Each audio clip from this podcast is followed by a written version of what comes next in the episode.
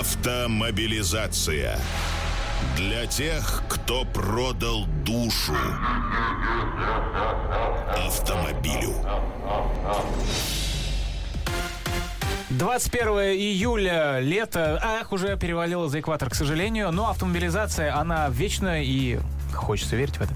И на Спорт ФМ именно в эти минуты мы в эфире. Максим Трусов, Антон Ширяев. Привет. Доброе утро. Но чтобы, знаешь, так не грустно, зато это первые, первые выходные после финала чемпионата мира по футболу. Собственно, новый мир, новая жизнь уже постфутбольная. Абсолютно, абсолютно, да, и не поспоришь. И теперь мы будем долго-долго каждый, ну, по крайней мере, наверное, в, в очень многих футбольных программах наши коллеги будут рассуждать, а каково оно, наследие Мундиале 2018. Ну, уже можно порадоваться, ведь стартовал, на самом деле, чемпионат России по футболу футбола в ФНЛ, по крайней мере. И в Саранске 28 тысяч пришло на матч Мордовии. Так что, в общем-то, пока наследие живет хорошо. Да, да, вот многие иронизируют по поводу Чертанова, что много э, информации о них в эфире. Я не могу не сказать. Это же мои друзья, просто моя родная школа. 12 тысяч человек собрали они в Домодедове на первом э, э, матч, на, в матче первого тура против Волгоградского ротора, собственно, где сыграли в ничью 2-2. И вот очень достойный результат с точки зрения количества людей. Они сейчас не принимают пока на своем родном стадионе, поскольку там э, строятся трибуны для того, чтобы соответствовать ФНЛ. А, и вот пока принимают там. Так что нашим э, москвичам, э, парням с района желаю побед. Вот ты всегда любишь англичан, да, и английский стиль, английские да. машины. Можешь теперь, как англичанин заправский, болеть за свою родную команду буквально вот из своего двора. А матчи, а матчи смотреть с дерева, да, да как да. часто бывает на маленьких стадионах. На Хайбере, по-моему, так и было. Ну, правда, не с дерева, а с балкона смотрели, поскольку стадион находился прям э, в, городе, и маленькие трибуны эти были. Сумасшедший был стадион, сейчас как вспомню. Уже кого, кого, сейчас, кажется, невозможно, да, такая картинка. Понимаешь, это маленькое поле, просто да, манеж да. футбольный. Э, друзья, я не сомневаюсь, вы все это прекрасно помните, а поностальгировать все мы любим. Э, вообще, мне кажется, это такая основная человеческая черта. Ностальгировать, вспоминать прошлое. Э, и э, даже если говорить о, об автомобилях, да, самая благодарная история для любого автомобильного бренда – это показать старье. Да, дать показаться на старых машинах, все будут в восторге. И неважно, какие они были. Даже если машины были ужасные, и конкретно эти экземпляры тоже плохо едут, плохо переключаются передачи, мотор там глохнет, карбюратор не отрегулированы, все равно все будут в восторге. Вспомнят, как ездили там кто-то с дедушкой, может быть, кто постарше там с родителями на юг, э, в Крым, на Кавказ, как что-нибудь ломалось, что-нибудь не работало в этих москвичах, Волгах и Жгулях. И запорожцах. И Запорожцев. И вспомним мы сегодня очень активно, просто пошумим, покричим, э, и, ну и, конечно, слюни пускать будем. Потому что, во-первых, э, мы сейчас вам расскажем про э, ГУМ-ралли, это вообще пробег исторических автомобилей, соревнований, можно сказать, украшение просто э, лета автомобильного. И, конечно, про уход машины, ну, с которой тоже у многих связано там ю, юность, детство, да и вообще то, что ушло в прошлое. И когда-нибудь мы будем вспоминать, и, о, здорово же было, хорошее, интересно. Ну, давай скажем для начала, что мы не в прямом эфире. Сегодня мы, вы слышите наши голоса, как будто бы мы в нашей московской они живые, студии. Они живые. А на самом деле, если Максим-то хотя бы в Москве мчит по улицам города, то я вообще нахожусь в этот субботний день в Казани на этапе российской серии кольцевых гонок. Но ты не зря упомянул Гумралли, потому что ведь именно в нем ты будешь участвовать. Да, это правда. Если Антон комментирует происходящее на быстрых э, современных э, гоночных автомобилях, то я принимаю участие, но, правда, э, за рулем ретро-автомобиля. Это, в частности, 21-я «Волга» долго. Потрясающе. Это просто мечта. Я, ты знаешь, никогда не ездил. Я только сидел в ней в обездвижно. Она уже не могла двигаться. Мы на даче собирались в ней. Она же широченная, с гитарой. Мы сидели, собственно, играли там на гитарах. Как фактически была такая эм, беседка повышенной комфортности. Ну, а ты сможешь почувствовать себя Юрием Деточкиным. Это правда. А, но я честно скажу, я на Волге на 21 ездил. Был еще тогда ребенком. Э, значит, ездил э, в качестве пассажира. Э, у нас вот там, где у меня дача была, помнится, дяденька очень обеспеченный человек. И, ну, просто ему очень нравилась эта машина, и он ее тогда купил машину на каждый день и постоянно на ней ездил. Я тогда еще ничего в этом не понимал, и мне, конечно, казалось, что это странно. Ну, что за идиот купил себе старую машину, на ней ездит? И я еще помню, даже кого-то спросил, а он что такой бедный? У него не хватает денег на, типа, современную машину? Ну, а поскольку я спросил у мамы об этом, она, она сказала, да нет, она ему просто нравится. То есть тоже мама не эксперт, но хотя бы поняла такую общечеловеческую сторону вот этого. И э, действительно, я вот нахожусь сейчас там, сегодня э, у нас старт в 12 часов э, подбой курантов с Красной площади э, по городу Москве с э, маршрутной спе- специальной книгой, э, с легендой, э, где все расписано, как нужно ехать, где поворачивать, чтобы не то что не заблудиться, да, а приехать э, на финиш первым. Все как, в общем, э, в ралли во всех.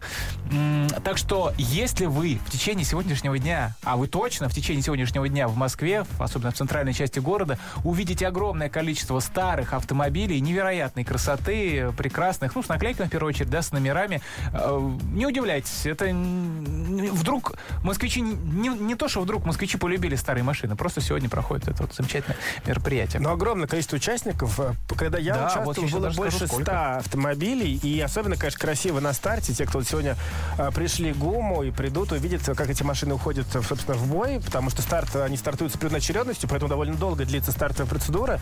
Все улицы вокруг ГУМа, все парковки забиты просто старыми автомобилями. Mm-hmm. Ты можешь идти просто изучать все версии «Волки», естественно, все версии «Побед», «Москвичи» всех поколений «Волги», в том числе довольно редкие модели. И очень интересно, ты идешь и узнаешь, э, как менялась 24-я «Волга». Я, э, например, этого совершенно не знал, а там первая серия, оказывается, была с диваном еще таким. То есть там... Вот, я на такой э, только ездил. Соответственно... Подожди, а разве была, были не с диваном? Нет, нет, я имею в виду следующую, же, 24-я, я э, оговорился, 24-я «Волга», у них вот самые первые версии а. 70-х, 80-81 года. Там Тоже между, были сделаны, да? Э, там два отдельных кресла, а между ними такой подлокотник. Он опускался, и как будто бы диван. При этом рычаг уже на полу, поэтому, конечно, только ребенок мог ехать, потому что ну, э, ему некуда было ноги ну yeah, девать. И потом уже поняли, что какая-то ерунда, и поставили два нормальных уже кресла без этого подлокотника. Но я даже не знал, что такие «Волги» были, и вот только там впервые это увидел, просто был поражен еще с таким красным тканевым салоном. Потрясающе красивый автомобиль, конечно. Поэтому, друзья, вот наша программа стартовала э, ну, в 11.05 примерно, да, там сразу, пос- сразу после выпуска новостей в 12 старт гонки. Соответственно, до 12 часов вы можете приехать к ГУМу в центре Москвы на Красной площадь и полюбоваться всеми автомобилями сразу, пофотографироваться, ну просто посмотреть на них. Я бы обязательно это сделал, если у меня была такая возможность. По-моему, старт каждый участник уходит то ли с интервалом... Три. в- В три минуты. В три минуты. да. Ну, вот т- т- таким образом, вы понимаете, там 100 машин, 3 минуты, это 300 минут, то есть э, фактически... Все успеете, есть, увидите. м, Абсолютно. Вы видите большую часть машин, посмотрите, э, как это красивая процедура старта. Есть, опять-таки, иномарки, поэтому очень рекомендую вам это посетить. Я в свое время даже тоже, как и Максим, поучаствовал в роли штурмана ну, пару лет подожди, назад. я тебе буду задавать вопрос. И это было очень-очень интересно, именно как просто походить и посмотреть даже как зрителю. Так, и я сейчас пытаюсь найти свой стартовый номер, чтобы сказать вам, ребят, подходите, я с большим удовольствием с вами пообщаюсь. Вот, у меня будет э, 94-й стартовый номер «Волга ГАЗ М21И» 61 -го года выпуска. Должен я там быть 8.46. 6 утра. И все должно быть, кстати говоря, очень вовремя, ни раньше, ни позже, поскольку это соревнование, и регламент очень строгий. Поэтому вот те три минуты, про которые мы сказали, мы должны укладываться и с точки зрения приезда туда и расстановки автомобилей. Поэтому приезжайте. Так, еще раз, 99 номер, Максим Трусов будет вас с большим удовольствием ждать. Приходите, я буду рад вас поприветствовать. Всего в этом году участвует... 93-й, по-моему, ты сказал. А, да, прости. Так, сейчас быстро-быстро уточняю. 94-й. 94-й, ребят, 94-й номер Волга э, 21 Волга. Как чемпионат мира по футболу в США. запомните абсолютно легко. верно. Роберто Баджо промазал, Максим Трусов ловит мяч. Да, а бразильцы выиграли чемпионат. А, итак, в этом году участвуют 115 экипажей, плюс еще 4 авто, а, плюс еще 5 автомобилей а, э, организаторов. Поэтому очень много, очень много машин невероятных, красивых. Приходите посмотреть. И вот сейчас я беру, э, прямо начиная с первого, какие машины вообще представлены. Ну, понятное дело, наверное, если вот так грубый взгляд бросать, то «Волк» наибольшее количество. Их очень много. Но что есть еще? ЗИС-110. Ой, потрясающе. Да. Вот вижу как минимум две, ой, не, даже не буду говорить сколько, много. Чаек. Очень много чаек. А, москвичи. Вот Москвич 407 Победы, конечно же. А, к Победе перейдем отдельно, потому что Антон на Победе ехал. Да. А, газики есть, конечно же. Жигули. Вот, в частности, трешка 81 года будет. А, так, а, по Победу спорт будет. Вот это очень интересно. Это вот Победа э, спорт. Ивана Подерина машина, открытая спортивная э, реплика с гоночной победой, участвующий в чемпионате СССР по, к- по автогонкам. Мгм. И Михаил Куснирович, хозяин э, ГУМа и э, Боска, поедет на Ягуаре и Тайп. О, какой молодец. Когда я ездил... 61 года. Когда я ездил, он выступал за рулем Зима. На огромном Зиме с ручной коробкой передач. Молодец тоже. Он ездил регулярно. Мы с ним встречались на маршруте, когда он плутал, и наш экипаж плутал. Очень большой молодец, что не просто, знаете, как свадебный генерал на какой-нибудь роскошной машине с автоматом, а э, рычагом там переключал, как водитель для Веры, просто катался на этом зиме. А я помню, Хороший что пример, да. Игорь, Игорь Петренко, как раз, который исполнял роль водителя, вот, собственно, в, фильме «Водитель для Веры», он рассказывал мне, что э, нет тормозов по ченту зиме. То есть э, я, говорит, смотрю, педаль такая широкая для двух ног. Думаю, зачем такая педаль? Может быть, типа, какой хочешь, такой тормози. А, говорит, тормозишь двумя ногами. Потому что, когда были съемки говорит, в Крыму, он, говорит, просто не останавливается. Ты, говорит, ужимаешь со всей силы двумя ногами, чтобы машину замедлить. И вот очень беспечный Она же человек- большая, тяжелая. Да, а, соответственно, очень обеспеченный человек Куснирович, вот э, ничего, не гнушается. И сам. без охраны едет, Да, кстати. Рафик будет. А, Рафик 75 года. А, так, э, Жигули Победы, это все понятно. Запорожец будет 79 года. ЗАЗ э, 968А. А, так, э, и еще последнюю страницу я перелистываю, чтобы... Вот, ЛуАЗ. ЛуАЗ, кстати Ой, говоря, здорово, да, 76-го, 76-го ЛуАЗ э, старенький. Ну и... А, вот, еще Ягуар МК-2 61 года. А, Это такой седан очень Да, крутой. да, красивый. самый На первый очень похож. спортивный седан в мире. Э, Его, как говорят, тогда очень любили всевозможные преступники, потому что, соответственно, можно было сесть всей банды вчетвером, награбленное спрятать в багажник и на огромной скорости, потому что там двигатель такой же, как на E-Type, как на спорткаре, уйти от погони. А, и, конечно, будут мотики. Мотоциклы, Да, это да. очень интересно, тогда их не было. Смотри, Иш Планета 2, это же точно мотик. Ну, конечно. И Ява 360 тоже Конечно. э, мотик. Вот. С- 67 и 74 год, соответственно. Вот, так что это интересно. Но это, это, это, нет, это не организаторы, это именно будут они в зачете мотоциклов. Всего их три. Иш, Ява и М72 еще. Вот, и слушай, М72, я не знаю, что это за мотоцикл. Ну, это, по-моему, типа Урала, большой с коляской. Может быть.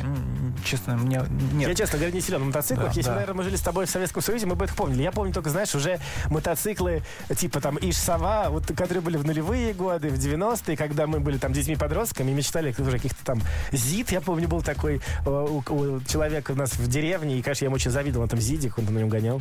Да. А, смотрю я фамилии а, участников в этом году. Не нахожу там ни Леонида Ермольника, ни целого ряда наших э, селебрити, которые часто принимают участие в подобных пробегах, поскольку, э, ну, у Ермольника точно знаем, у него есть, по-моему, Волга 21 у У есть. победы есть совершенно точно, вот даже две, э, обычная и кабриолет.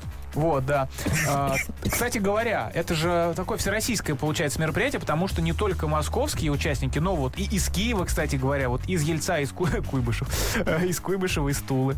Так что вот э, такое интересное мероприятие для э, вообще всей страны. Народ, кто увлекается, имеет в своем гараже замечательные такие автомобили, они, конечно, э, его ни в коем случае не игнорируют, а пользуются такой возможностью. Это Спорт ФМ, в эфире автомобилизация. Максим Трусов, Антон Ширяев здесь по-прежнему. Сейчас про старые машины рассказываем. ГУМ Ралли сегодня проходит. Еще раз с большим э, просто рвением призываем вас э, подъезжать сейчас, ехать к нам на Красную площадь, к ГУМу подходить, где сегодня почти 100 автомобилей э, представлены старых-старых, с, с которыми можно пофоткаться, посмотреть. Но я с большим удовольствием тоже с вами пообщаюсь. Приезжайте, обсудим э, то, что мы там видим.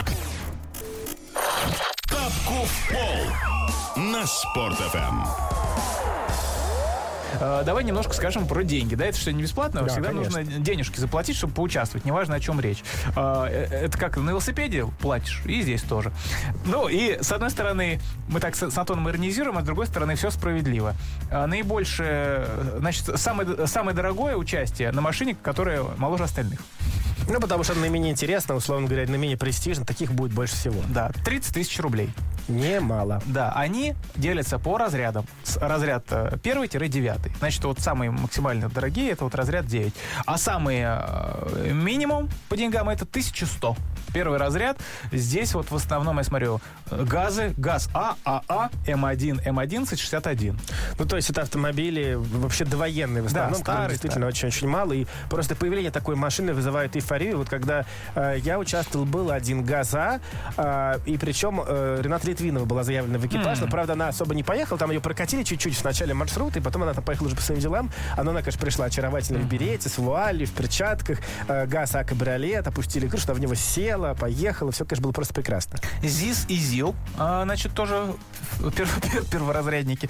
А, 101, 110. А, давайте так. Здесь же а, у этих машин же разные а, модели, поэтому, поэтому ЗИС и ЗИЛ можно и подороже, что называется, заплатить, если у тебя модель более современная. Ну и, наконец, э, вот АЗЛК и ИШ тоже, вот 10, в частности, модель 10, они тоже относятся к первому разряду. Ну и давайте я быстро просто расскажу, да, значит, э, разряд 2 это уже 10 тысяч, ср- сразу, плюс, сразу плюс 10 тысяч Да. рублей по сравнению с первым разрядом, потом 12, 15, 20, 21 тысяча, 24, 27 и 30. То есть, ну, в принципе, если ты содержишь такую машину, как правило, все-таки деньги ну, такие имеются, конечно. Тем- Ну, конечно. Раз в год. то- Тем более, что Гумрали считается одной из самых э, серьезных, самых престижных мероприятий, масштабное. Весь день ты едешь по Москве, прекрасная церемония открытия, церемония закрытия фуршет в конце. В общем, э, ну, как бы платишь, на самом деле, действительно за хорошие фигуры организации э, и за участие в таком престиж- престижном мероприятии, потому что вообще ретро-ралли проводится много, есть, конечно, которые стоят дешевле.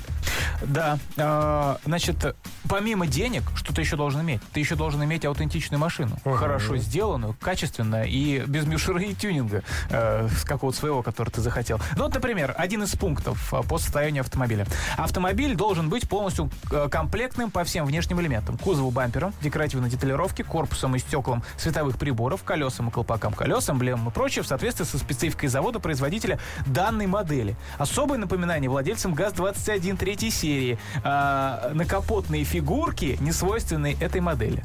Да, потому что, напомним, кто не знает, что это третья серия, так называемый китовый ус, у которой очень много таких насечек на решетке радиатора, а, она не комплектовалась оленями, потому что, ну, собственно, много было травм при аварии, когда сбивали пешеходов, они травмировались об оленя. И поэтому олени ставить перестали. А, соответственно, так это самая массовая серия, и их больше всего, они дешевле всего, то чаще всего их покупают, а потом ставят оленя, который, ну, как бы стоять там не должен был. Ну да, красивый, но быть не должно. А, конструкция салона автомобиля должна соответствовать специфике завода-производителя для данной модели, однако это не касается материалов обивки. М, то есть Но- кожа разрешена. Да, ну то есть уже там салюр-велюр ты можешь сам себе сделать. Ну, собственно, вот э, все пункты я читать не буду, но вы поняли, что имеется в виду. Машина должна быть аутентичной и не колхозной, да, то, о чем мы тоже э, очень часто говорим. Э, итак, как я уже сказал, у меня будет Волга, 21 Волга 61 года. Я, э, значит, э, друзья, вот на момент э, записи программы, это в самом конце недели, э, в пятницу, машина еще не пришла. Она должна прийти из Петербурга, та, на которой поеду я.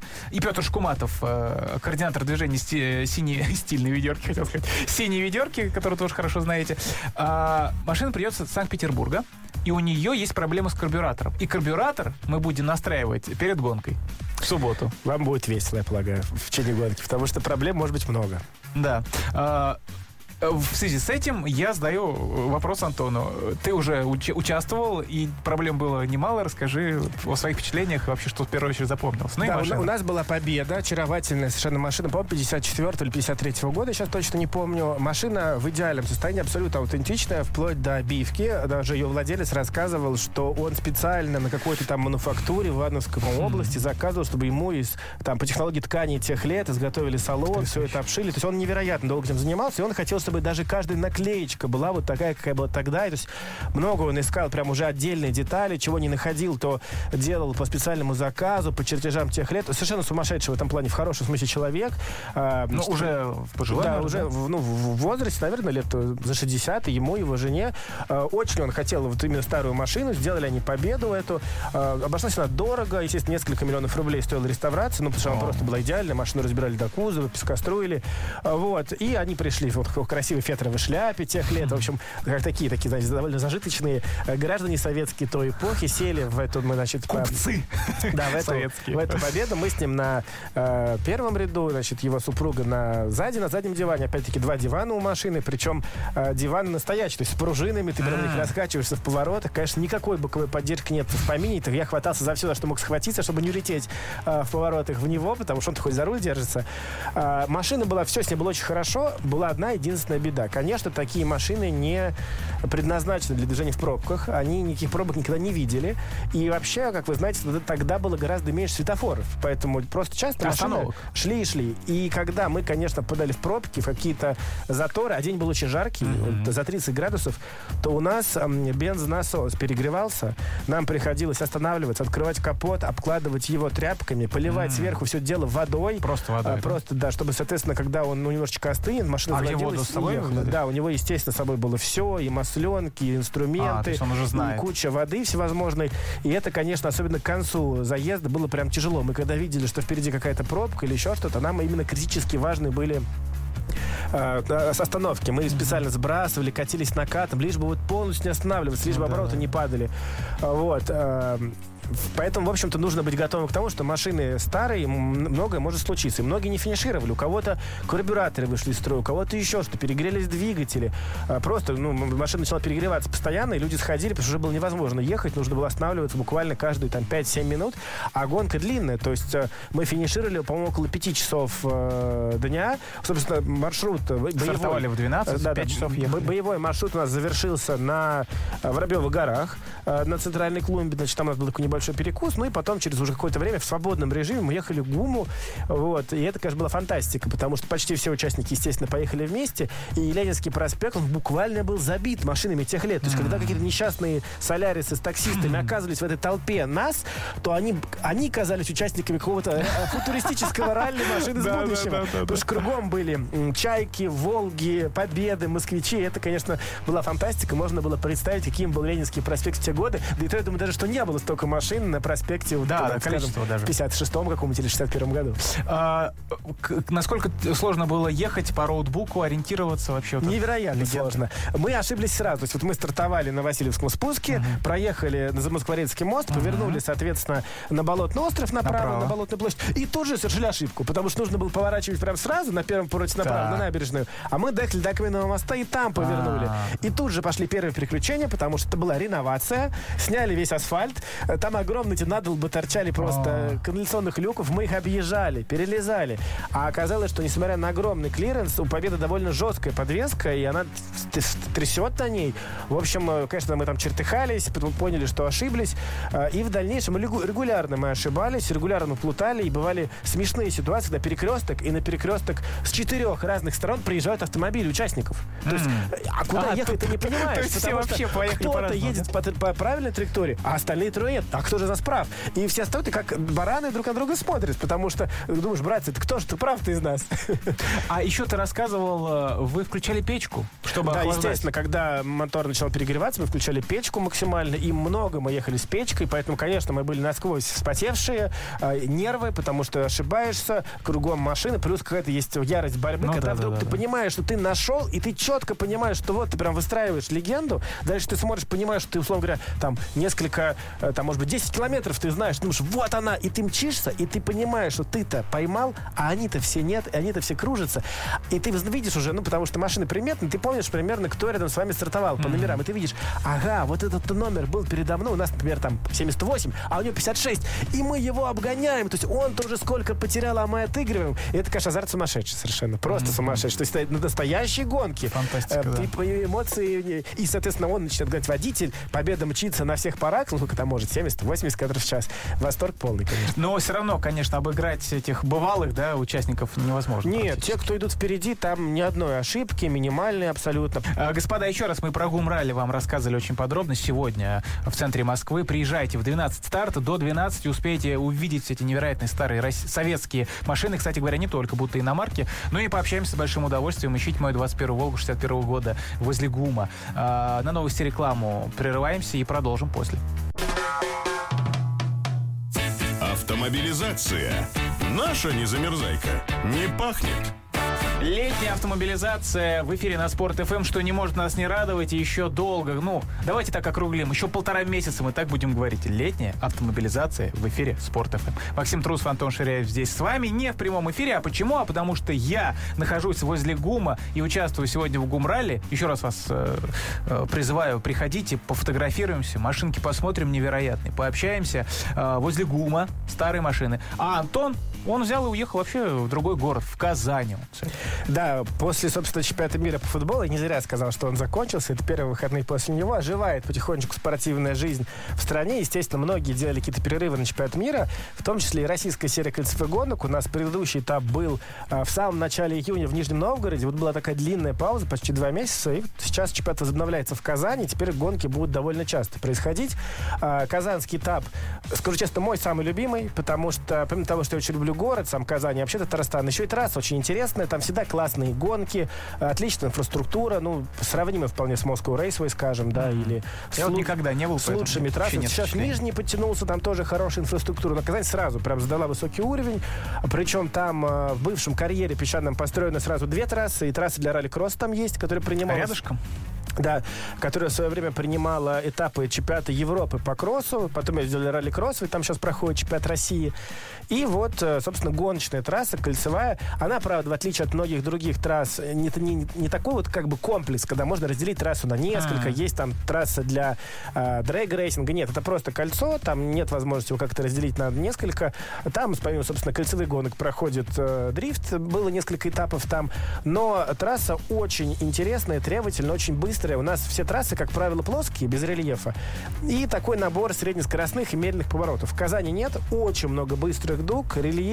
Слепые есть повороты. Есть связка штопор, э, которую так назвали по аналогии с легендарной калифорнийской трассой Лагуна Сека, где тоже есть штопор. Наверняка многие, кто играли там в Гран Туризмо, в какие-то Сега GT гонки, помнят эту трассу, этот поворот. В Казани примерно так же, тоже э, налево-вниз, вслепую, и просто падаешь в такой змейки скоростной вниз. Очень хорошие гонки, а самое главное, очень много всегда участников из э, самой республики mm, приезжает, ну только да. НТ-этап. Причем по традиции э, в некоторых регионах, где сильные местные именно чемпионаты, например, в Нижнем Новгороде, так в Смоленске проходит чемпионат Беларуси. И в, в Казани тоже есть чемпионат Татарстана, свой местный, где часто, собственно, гонщики наши э, национального уровня, да, РСКГ, они разминаются. И вот в прошедшие выходные, собственно, а, был этап чемпионата Татарстана, и там, конечно, было очень много для такого уровня участников. Там порядка, больше 10, порядка 15 машин было в классе национальные. Многие приехали просто на тесты. Многие приехали заранее, соответственно, при, проехали Татарстан в прошлые выходные, потом протестировались. И вот, скажем, в прошлом году рекорды почти во всех классах были поставлены в сезоне именно по массовости на казанской гонке. Я думаю, что в этот раз тоже, по крайней мере, в классе туринг ожидается рекорд там за последние 10 лет по числу участников будет 19-20 машин. Э, давай вот еще два слова, если про трассу, вот если сравнивать с Moscow Raceway, да, допустим, который я хорошо знаю, вот э, в чем вот основные отличия и какая тебе больше нравится?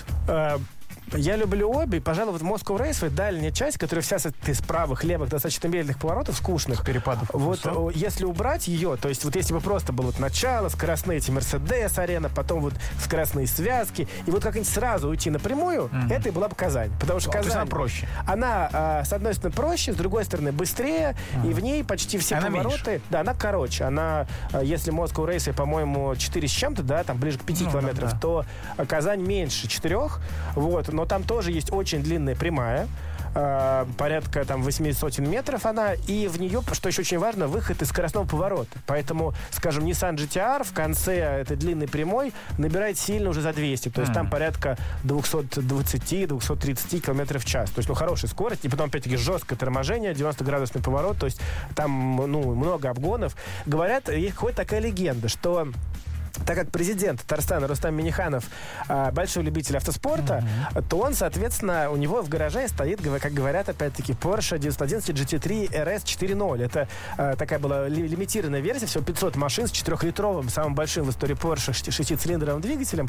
И вот, дескать, трассу как раз сделали, чтобы на подобных машинах было интересно кататься. Mm, и чтобы св... он мог по выходным да, пожечь. И в свое время в, э, в Porsche, в Лейпциге, на их заводе, мне рассказывали, что многие клиенты эти паршаки хранят, собственно, на заводе, и э, их доставляют специалисты Porsche на отдельные гоночные трассы. Так mm-hmm. вот, э, Porsche Минихана вроде бы как хранится в Казани, но, э, по крайней мере, на состоянии 2013 года всегда в Лейпциге был комплект свежих шин, полусликов, чтобы, если что, по первой же команде их отправить почтой в Казань, чтобы он мог их откатать, соответственно, mm-hmm. на трегне. Э, и также известно, что э, есть, у, был, по, по крайней мере, опять-таки, у президента Татарстана гоночный автомобиль Seat Leon TDI, который в свое время выступала заводская команда Seat в мировом туринге, в WTCC, и он на нем принимал участие в, соответственно, чемпионате России в классе туринг. Это было, правда, довольно давно, опять-таки, в начале десятых. И даже завоевал пол позишн, как раз за счет того, что тяговит очень дизельный мотор. И э, на финиш он приехал в тройке. Он был на втором э, месте, не смог выиграть, пропустил вперед там соперников. Вот. Так что в этом смысле очень сильные традиции. В Татарстане много очень, опять-таки, гонщиков, в том числе из элиты страны, скажем так, принимают участие на этом этапе. Это Спорт ФМ, напоминаем вам, автомобилизации в эфире. А, какие-то уже вот... Э, сколько же уже? Больше половины прошло уже, да, чемпионат? Ну, как раз примерно э, в Казани будет середина, потому что всего 7 этапов, это получается четвертый. То есть ровно между двумя казанскими гонками будет э, середина. Да, чемпионат... Э, вот, сюрпризы есть какие-то? Что, чего ты не ждал? Да, сюрпризов Ой, достаточно много, потому что, ну, прежде всего, те гонщики, кому привыкли к лидерству, например, Алексей Дудукалов, Дмитрий Барагин, где там чемпионы страны многократные, они начали сезон достаточно слабо, и Барагин только сейчас, собственно, включился в борьбу за победу.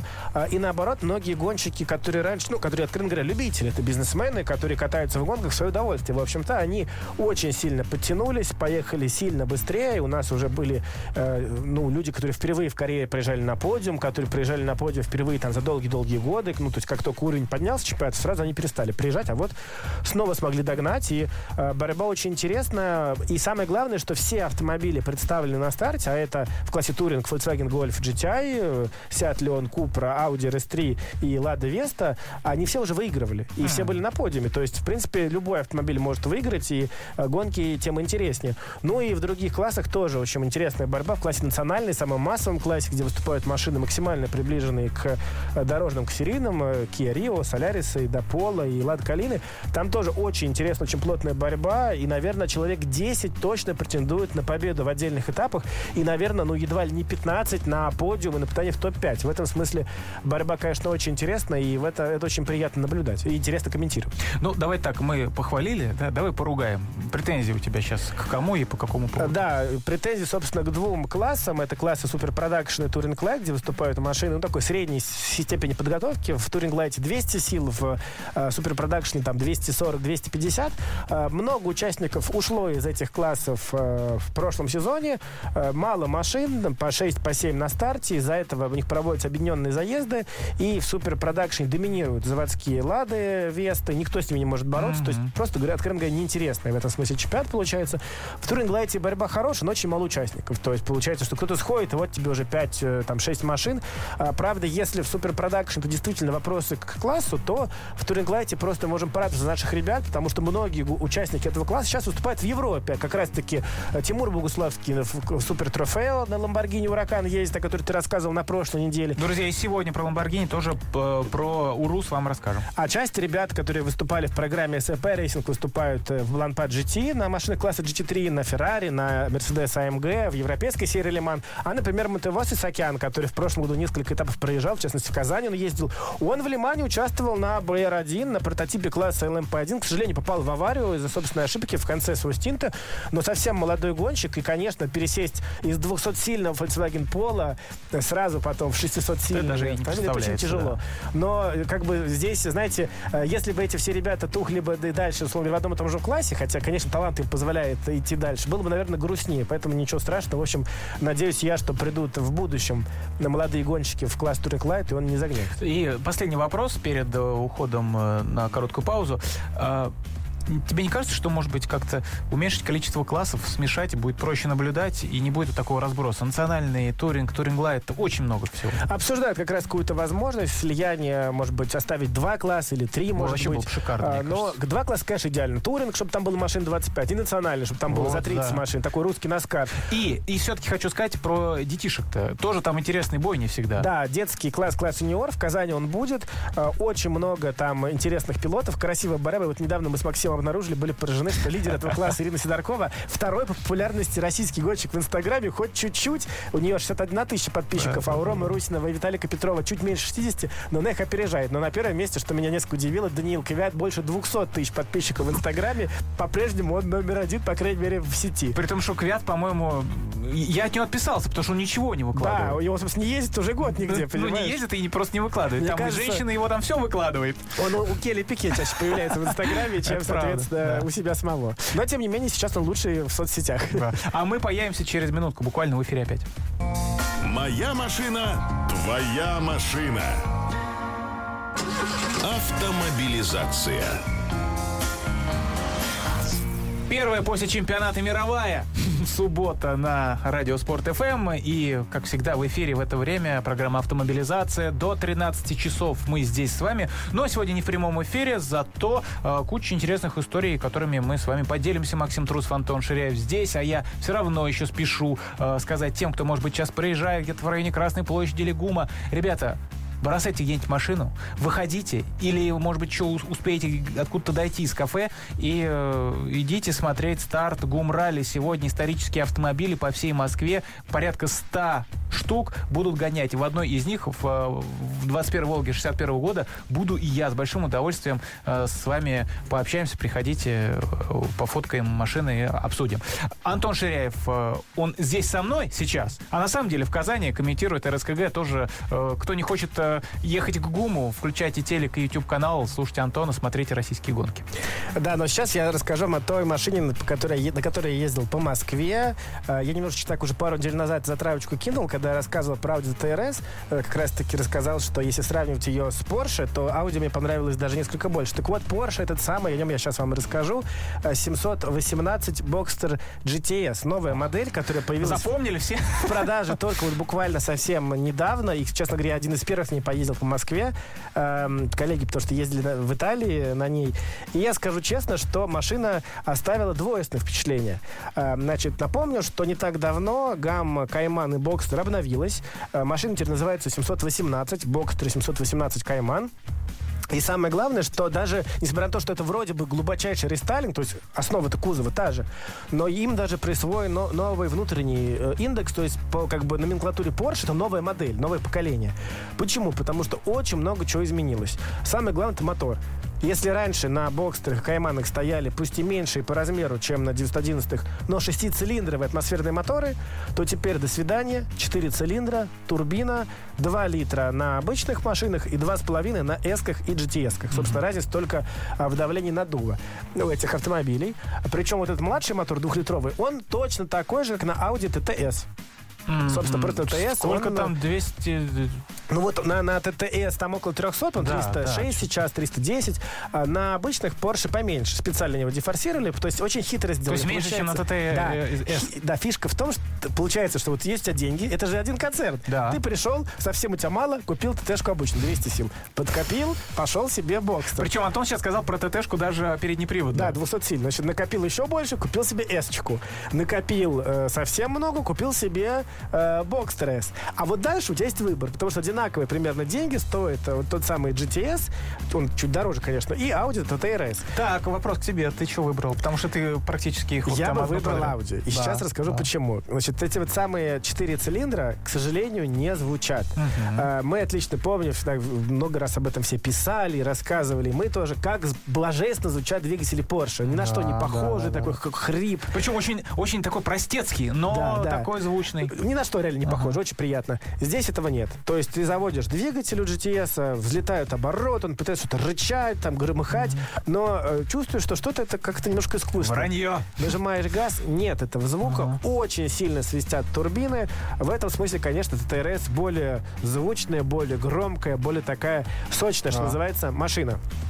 Но, а, конечно, в том, что касается других особенностей, например, тот же самый интерьер, оснащение, здесь, конечно, Porsche ни в чем не уступает Audi, а во многом ее превосходит. Тут тебе и вентиляция, которой Audi нет, и, естественно, там... Сиденье, э, сиденье да, да сиденье. Просто, ребят, климат-контроль везде есть. Да, потрясающая везде отделка кожи, дорогущие материалы, миллион опций. То есть ты можешь себе под цвет э, кузова выбрать ремни, понимаешь, mm-hmm. они могут быть там желтый, красный. Вот, вот это, кстати, была круто, желтая вот машина, желтый желтые ремни. Можно выбрать э, совершенно точно красный и желтый есть. Я не уверен, можно ли по другие цвета, но есть красные и желтые э, приборы могут быть. Э, ключик, Кстати, который... а приборы, это количество этих циферблатов, э, сколько там их, пять? Нет, три. Так как модель младшая, то три. У них очень четко Каен и 911 и, и их пять. Соответственно, э, Кайман, Блокстер, Макан. И, судя по всему, это новая электрическая маленькая машинка. Э, тоже в них будет по три приборки, потому что на уровень ниже. Друзья, к Porsche, кто хочет покупать Ширяеву, я тут не знаю. Значит, э, все это удовольствие, сразу скажу, стоит от 5,5 миллионов, но здесь даже не надейтесь, что вам удастся уложиться в эти цифры, потому что просто начинаешь набирать, вот, думаю, хотя бы опции... Хотя бы кепку. Го гоночные, да, вот там все, что касается именно спортивной езды. Сразу миллион набегает мгновенно. Mm-hmm. Хочешь э, максимум там кожи, комфорта, еще миллион набегает. Я уже не говорю, что есть музыка, бурмистер, там полмиллиона, есть карбон, керамические тормоза, полмиллиона. То есть цену можно почти удвоить. Он легко может стоить 8, этот самый э, бокстер. Значит, что такое 780 918, откуда эти цифры? Так назывались легендарные спортивные э, родстеры, компактные конца 50-х, начала 60-х годов, которые принесли Porsche первую славу. Они выигрывали итальянскую гонку Тарго Флорио, гонку 12 часов Себринга. В общем зачете. Потому что до этого Porsche выигрывали только в классе, в маленьких, с маленькими моторами. А тут да, по-прежнему моторы были маленькие. Феррари, Астон Мартин, Ягуары были гораздо мощнее, моторы были больше, но Porsche были легонькие. И везде, где нужна была, соответственно, управляемость, mm-hmm. проворность, Porsche были впереди. И надежность, потому что Феррари ломались, Ягуары ломались, Астон ломались, а Porsche ехали, в итоге выигрывали эти гонки на выносливость. А, ну и считается, что вот как раз эти машинки примерно похожи по духу на те маленькие Porsche. Как раз они тоже были четырехцилиндровые.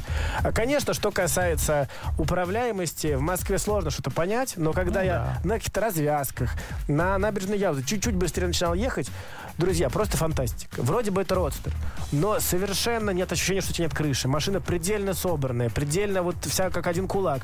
Управляется буквально пальцами. Вот чуть-чуть ты делал движение, она уже меняет траекторию. Audi так не умеет.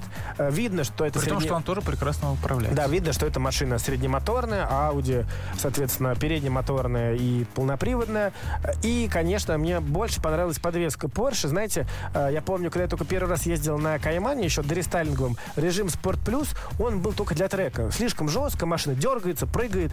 На этой машине даже по Москве Sport Plus, да, жесткие переключения, да, подвеска зажимается, но удивительно, машина не скачет как мячик, она все равно mm. отрабатывает такие небольшие и задний привод, да? Задний mm. привод. В этом смысле и новый шаг сделал Porsche вперед, подвеска изумительная. А при этом включаешь режим обычный, достаточно тихо, расход топлива небольшой, у меня получилось 10 11 литров. ТТшка более прожорливая. Это как бы там ближе было к 13-15. Mm-hmm. А, конечно, когда крышу опуска, опуска, опускаешь, достаточно шумно. И, что мне не понравилось, сильно задувает. Mm-hmm. По ощущениям, ты знаешь, даже едва ли не сильнее, чем у меня в Мазде. Хотя машина гораздо более современная. Ну, вот такие особенности аэродинамики. Но как только ты поднимаешь крышу, тишина, толстая вот такая крыша многослойная, стекла могут быть, насколько я понимаю, даже двойные. А, вполне машина на каждый день, на летнее время замечательная замечательная. Что, причем очень важно, у нее большие багажники. У нее два багажника, спереди и сзади. Спереди 150 литров, сзади чуть больше двух сотен. А если это Кайман, там вообще 275. Смешно, что у Каймана два багажника спереди и сзади такие же по объему, как у Фокуса хэтчбека. Представляешь? То есть, а учитывая, что в Фокусе 4 человека, а здесь у нас только да. 2, ну, в общем, все что угодно. Любые чемоданы, сумки, можно на нем хоть в Сочи, конечно. хоть куда угодно. Потрясающие ребята работают в Volkswagen Group, конечно. Ну и вот, собственно, скажу последние там несколько слов про двигатель. Что такое, собственно, версия GTS? Это топ-версия 360 сил, 430 ньютон-метров, чуть-чуть там на 15 сил, на э, 10 ньютон-метров побыстрее, на несколько десяток секунды она быстрее до сотни разгоняется, 3.9. Э, самая вот э, быстрая версия с ПДК с роботом в режиме лонч-контроль. Э, очень быстро, на несколько десятков секунд быстрее всех конкурентов на Нюрнбург-ринге. Э, просто фантастически. На том 13 секунд быстрее, чем предшественник, то есть просто скачок совершила машина вперед. В этом смысле она вполне в темпе старых 911-х, то есть для трека все идеально. И GTS это максимум черного, то есть черные диски, затемненные фары, более темный выхлоп, затемненные задние фонари и более богатая комплектация. То есть много из того, что в S ты доплачиваешь, как, например, расширенная отделка кожи, электроприводы сидений, здесь вот есть в базе. То есть все-таки не совсем это немецкий вариант, когда платишь за все, включая USB. А, но повторюсь, если бы я выезжал на трек, конечно, Porsche, он здесь просто от Audi не, не оставит ничего, мокрое место останется. Но если машина только для города, то Audi, мало того, что дешевле на полмиллиона, так она еще эмоциональнее, громче, более какая-то резкая, более... То есть в ней тебе кажется, о, я в гонке уже участвую. А Porsche нет. Чтобы вот почувствовать, что это гонка, нужно дубасить, а в городе это поэтому невозможно. А еще один момент тоже про, про практичность. А, у Porsche так а, сконструирована передняя часть, что ты а, либо не видишь, либо с трудом видишь э, нос, когда подъезжаешь, например, к бордюру. У Audi капот короче, по-моему, и ты можешь контролировать это, так ведь? Да, конечно, абсолютно прав. Причем здесь же фишка в том, что как бы приподняты э, боковины капота, где фары, mm-hmm. а нос уходит вниз клюв. Да. И вот ты видишь как раз-таки эти кромки фар, а вот там еще небольшой клюв впереди нет. Потом приходится быть осторожным. Но парктроники есть, э, камеры есть. Э, по-моему, э, ну, задние камеры совершенно точно есть. Передние, по-моему, нет, но по парктроникам они очень хорошо бордюр тебя видят, mm-hmm. потому что машина же очень низкая, ну, и почти да. любой световой бордюр как раз уже попадает в зону парктроников, поэтому особых проблем я с этим э, не испытал. Но, э, конечно, повторюсь, что, наверное, зимой на нем бы я не ездил, потому что все-таки очень низкий клиренс, только задний привод. А, на 911 ездят многие люди. Вот, кстати, бокстеров и кайманов зимой гораздо меньше. Даже те, кто покупают поддержанные, как правило, их на зиму прячут. Друзья, это была история про Porsche. А вот э, следующий час мы начнем истории про Ладу Приору. И есть на это очень веская причина. Оставайтесь на Спорт ФМ, мы вернемся после новостей рекламы. Автомобилизация. Для тех, кто в Need for Speed не наигрался. Суббота сегодня. Отличных выходных желают вам ведущие программы «Автомобилизация» на Спорт ФМ Максим Трусов и Антон Ширяев. В течение ближайшего часа э, сразу несколько интересных автомобилей, э, да, несколько интересных автомобилей и одна большая история. Тоже про автомобиль. Значит, вы слышали про то, что «Ладу Приору» больше не купить, она снята с э, конвейера. Больше старый Приору не будет, но будет новый. Кстати говоря, уже есть фотографии. И «Ламборгини» у нас еще будет в центре внимания, причем «Ламборгини» не обычный, а кроссовер. Это «Ламборгини Урус», на котором я покатался. Расскажу подробно. И, конечно, мой же старый друг, да, собственно, и ваша старая подруга, это Infiniti QX30, о котором тоже уже немало рассказывал, но поскольку я езжу на ней уже почти год, я с большим удовольствием поделюсь с вами еще впечатлениями новыми, которые, как часто это бывает, когда ты носишь какую-нибудь одежду долгое время, ну или, конечно же, на автомобиле ездишь, какие-то новые э, вещи, моменты вот для себя открываешь. Антон, тебе жалко Приор? Ты знаешь, отчасти да, потому что вроде бы как... У меня никогда не было, я никогда не ездил за рулем. То есть, Да, если я ездил на тоже. Грантах, на Калинах за рулем, на Датсунах, на Вестах, естественно, то на априори никогда. И даже пассажирам довольно редко, потому что, как ты знаете, когда еще были те шахид-такси, э, мигранты из Средней Азии, да, на раздолбанных «Жигулях» у метро возили, то, как правило, там были более старые модели, то есть пятнашка, э, Десятка. десятка, соответственно, шестерки «Жигули». В автошколе я ездил на 14 модели, а вот как-то от приора обходил, хотя не, у нескольких моих знакомых были эти машины, но все-таки это целая легенда, целая эпоха, потому что это вот эм, белый кавказский приор или черный низкий, целый стиль тюнинга вокруг нее, вокруг Гранты или там Весты пока такого не возникло. И Очень Пока интересно, да. Ну, слушай, с Весты понятно, мало слишком времени. Ну вот интересно, когда сейчас Приора уйдет, будет ли такой же культ вокруг Гранта и Весты? Потому что Приора это абсолютно культовая машина. Вот я подумал о том, я знаете, как-то однажды э, ВКонтакте решил набрать просто Приора в поиске песен. Ага. Думаю, огромное количество песен, куча кавказских исполнителей, какие-то наши э, ребята, соответственно, из э, там других республик, из других регионов, с Урала, с Ставрополя, с Ростова, разные песни про Приору, там парень на Приоре, там что-то бандиты на Приоре, там что-то там девочка Слушай, на не Приоре. только, не только Тимати с э, Нет, Седан. Тимати это как бы он просто, что называется, хайпанул, да, поймал вот эту вот волну. А действительно, тема очень популярна, и Приор это абсолютно культовый автомобиль, как какая-нибудь Chevrolet Impala где-нибудь в Америке. Мустанг. Да, или Мустанг у афроамериканцев, когда которых тоже посвящают многочисленные песни. У меня, знаешь, какое, какое впечатление интересное? Вот я вспоминаю, когда э, Приора э, сменила десятку э, в стране. Помню, только-только, только-только они начали появляться на дорогах. Я еду с другом со своей в машине за рулем пятнашки. Это была моя первая машина. И стоит Приора. И я так смотрю на нее и говорю, старик, э, мне кажется, десятка была как-то это э, посимпатичнее, да, чем Приора. На что он ответил, нет, это просто Приора еще уродливее, чем десятка. Ну, вы знаете, честно, вот тогда, сейчас уже, сейчас уже нет таких ощущений.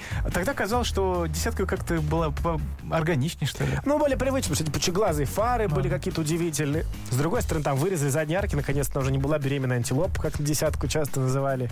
Но, конечно, я тоже помню, я согласен с тобой, когда она только появилась, я подумал, «Хм, да, в Азии умеют сделать еще страшнее. Тогда, тем более, э, все шутили над ВАЗом, мало что хорошего могли они предложить. Да, тогда еще, тогда еще не было этих предложений. В интернете уже появились фотографии новой Приоры. Ты не видел еще? Нет. Да, да, да. Морда Весты практически, X-образная решетка очень похожая. А сзади очень мне напомнил Chevrolet Cobalt с э, вот таким массивным багажником, здоровенным, знаешь, не очень красиво смотрящимся. Ну, а профиль, в общем, такой простой, понятный, как э, часто автомобили вот для стран третьего мира. То же самое. Ты, я смотрю, ты с сомнением на меня смотришь. Да, потому что я просто видел не так давно, на этой неделе, появились первые фотографии, правда, официальные. э, семейство Лада Гранта. Это, соответственно, теперь э, Гранта и Калина сольются в одно семейство. Э, Калины все получат, ну, они получат новую всю переднюю часть, это X-Face. Э, соответственно, будет у них одинаковая морда теперь у Гранта и Калины. Все это будет называться Гранта, Гранта, Гранта Лифтбэк, Гранта Хэтчбэк и Гранта Универсал. Ну и Кросс, соответственно. А, все это делается для того, чтобы Гранта уверенно занимала первое место к самым продаваемым машинам страны, да, потому что сейчас из-за того, что Калина идут в отдельный зачет, Рио иногда опережает а, Гранту, а так она будет гарантированно номер один. Ну, немножечко они улучшат оснащение. На московском салоне в конце августа будет официальный дебют, но пока рассекретили, вот показали несколько фотографий Гранты, но интересно, если еще и имя Приора сохранится, потому что слухи такие ходили. Давайте сейчас у нас, когда будет пауза, я обязательно эту информацию уточню, поскольку я Антону доверяю, и, в общем, э, если он э, ставит под сомнение, то я бы еще раз посмотрел. Я просто не видел, но если так есть, то тем интереснее. Просто мне казалось, что это именно Приор. А, так вот, кстати говоря, Приора, она так немножко отражает жизнь а, АвтоВАЗа, потому что когда появилась, она была пустая, не было ничего, а потом она обрастала роскошью, так можно сказать. О, да. Парктроники, мультимедиа-система с навигацией, кондиционер, подушки, улучшенная там система безопасности, брусья в дверях, брусья безопасности. А потом в конце вообще появилась панель другая, приборная, и передняя вся панель была изменена. А, но, конечно, довольно быстро эта машина из больших городов Центральной России исчезла, ее сменила и Гранта, и иномарки. А вот на Кавказе их до сих пор много, и, конечно, когда приезжаешь там в Сочи, на курорты Краснодарского края или еще куда-то, то их там доминирующее число. Хотя в последнее время откровенно в Тольятти говорили, что делают эту машину для трех регионов. Для Ингушетии, Чечни, Дагестана, где mm.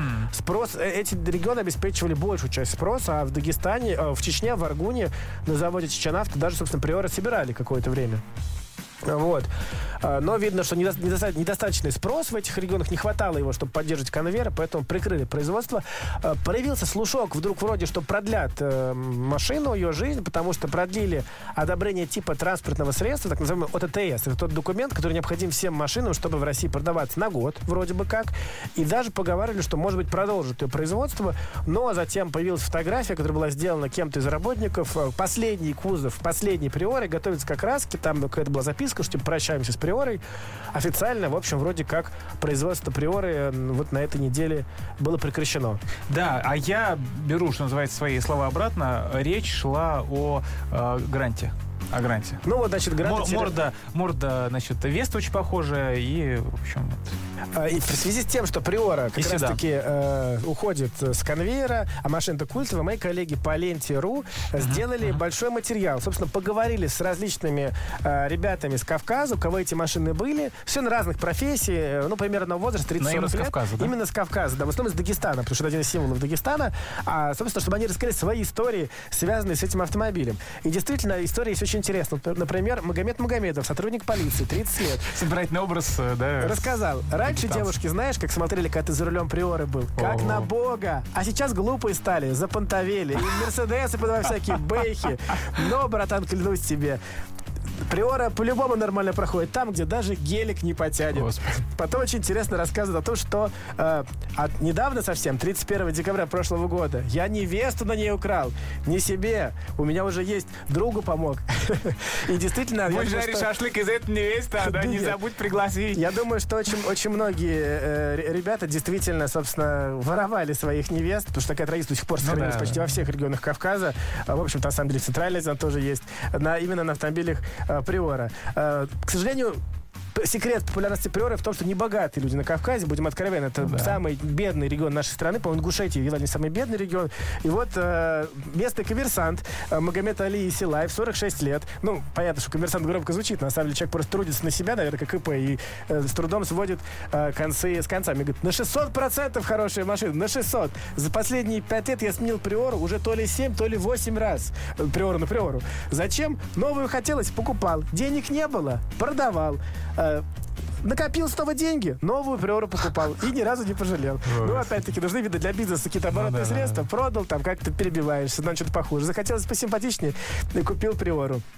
Совершенно э, удивительные э, вот, рассказывают ребята, что главный плюс Приора это ее ликвидность, потому что очень легко машину можно было продать. Даже если выставишь ну, сейчас, машину да. буквально там вот среди своих знакомых друзей, говорит, несколько не то что дней, часов, и машина уходит. И почему все покупали Приоры? Потому что знали, что опять-таки денег э, мало, жить тяжело. Если вдруг машина понадобится, то легко ее можно продать. Например, Султан Рамазанов, менеджер по продажам фармакологической компании, 28 лет.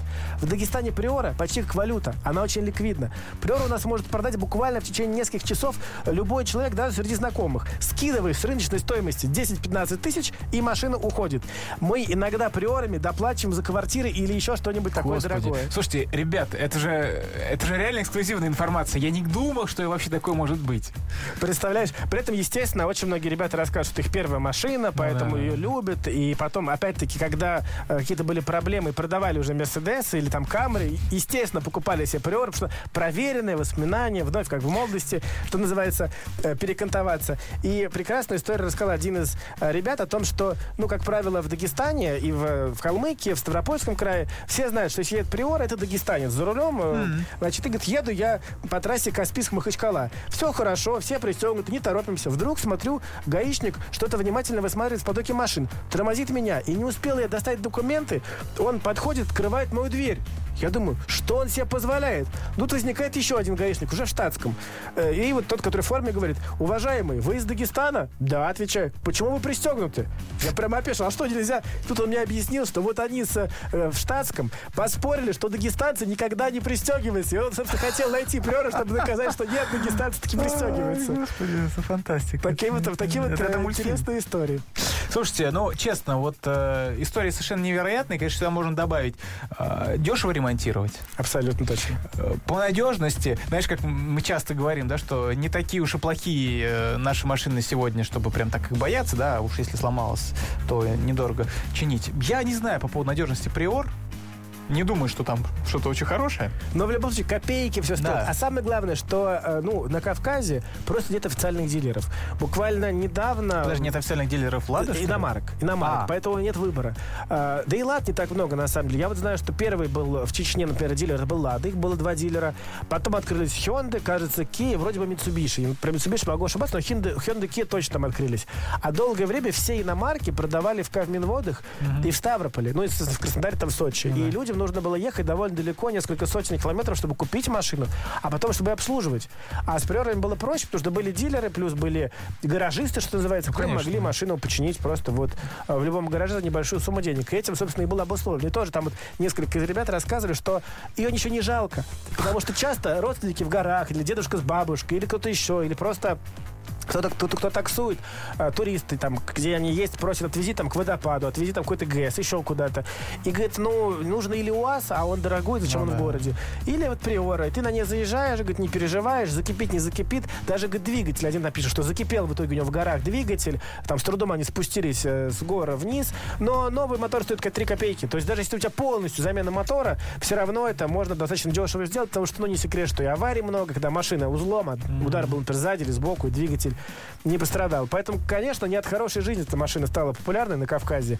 Причем хочется чтобы пожелать, чтобы там во всех регионах нашей страны люди могли себе позволить как минимум Весту, а то и Да, конечно, Солярис. конечно. Но машина легендарная. Это такая, как, как, наверное, копейка, так и Приора вот для нашего поколения столь же легендарный автомобиль. Да, это правда, и э, сказать, что часто их и тюнят, э, как-то наворачивают. Ну, слушайте, по поводу заниженных-то приор, это вообще тоже легенды. Э, и даже, даже эти машины, будучи заниженными, приобретают какой-то стайл свой. Причем, что очень интересно, тоже читал я в свое время э, статью интересную на сайте «Это Кавказ». Есть такой очень хороший сайт э, «Кавказ без политики». Культура, истории, люди. По-моему, это РИА Новостей, если не ошибаюсь, проект. Это кавказ.ру. Прям почитайте, правда, очень интересно. Вот кто интересуется историей нашей страны, культуры нашей страны, разных регионов. Так вот, там был большой материал про из Ставрополя механика, который занимается пневмоподвесками. И он рассказывал, что все у него расписано. Он весь бизнес сделал на пневмоподвесках. К нему весь Кавказ приезжает ставить пневмоподвески. По-моему, около 100 тысяч рублей она стоит, самая простая. И речь именно о приорах. Да, конечно, говорит, ну, уже есть люди, которые ставят пневмо и на внедорожники, и на какие-то легковые машины, но в основном приоры. И говорит, что удивительно, при том, что сама машина стоит там 400 тысяч, а поддержанная может быть там 250, приезжают и ставят именно пневму, чтобы вот абсолютно красиво лечь прям вот на пороге, что называется, и к- потом, когда ты ты выходишь, как тебе все подбегают, как ты сюда заехал, как же ты поехал, как ты, а ты говоришь, а вот так вот, и уходишь, Перелетел, моя домой. машина а потом нажал летает. кнопку, и опять-таки, если поехал поехал в горы, задрал и проехал где тебе надо. Господи, фантастика. О чем мы сейчас Причем говорим? вначале ставили простую, что называется, одноконтурную, которая вся целиком поднимается, опускается. Да, да, да. Потом стали уже ставить двухконтурные, чтобы ты мог, например, морду поднять, чтобы колеса поворачивали, а зад максимально опускаешь. И самые такие отчаянные джигиты ехали высекали искры Искры. низом бампера, соответственно. А п- передний колеса управляемый, ты спокойненько совершенно едешь.